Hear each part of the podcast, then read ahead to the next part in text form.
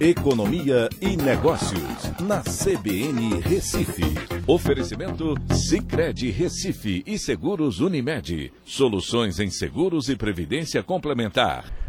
Olá, amigos, tudo bem? No podcast de hoje eu vou falar sobre o déficit das contas externas, que recuou no primeiro trimestre em relação ao mesmo período do ano passado, e o investimento estrangeiro direto, que avançou 40% né?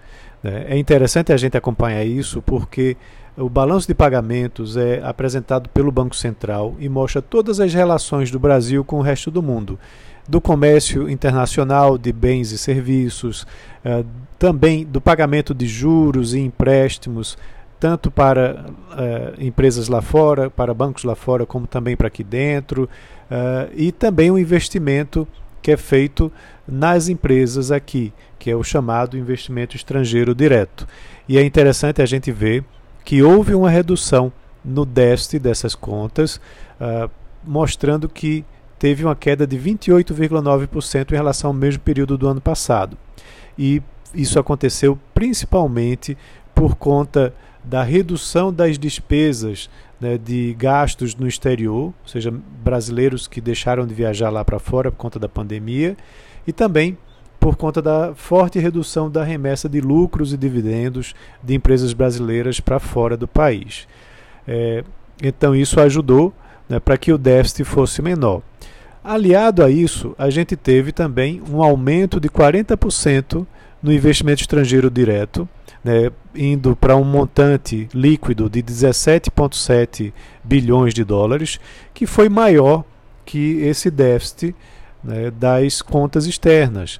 Né, esse déficit que ficou no montante de 15,3. Então, com isso, o Brasil não precisou recorrer a empréstimos é, lá fora e mostrou também uma elevação de 40% do investimento estrangeiro direto no país, mostrando uma retomada forte desses investimentos que são importantes, porque são investimentos de longo prazo. Eles vêm para investir aqui no Brasil, é, ou comprando empresas, ou participando de privatizações é, e concessões, é, ou também implantando novos negócios que vão gerar emprego e renda aqui no Brasil. Então isso é muito importante, né, porque a gente teve no ano passado, por exemplo, é, uma queda muito forte no investimento estrangeiro direto. Né, com 34,16 bilhões em 2020, que foi uma queda de 50,6% em relação a 2019 e foi o menor ingresso em 11 anos.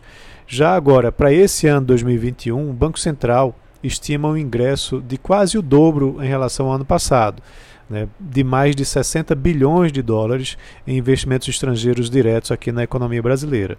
E isso é muito importante porque movimenta, né, gerando emprego e renda aqui dentro do nosso país e ajuda para o crescimento do PIB. Então é isso, um abraço a todos e até a próxima.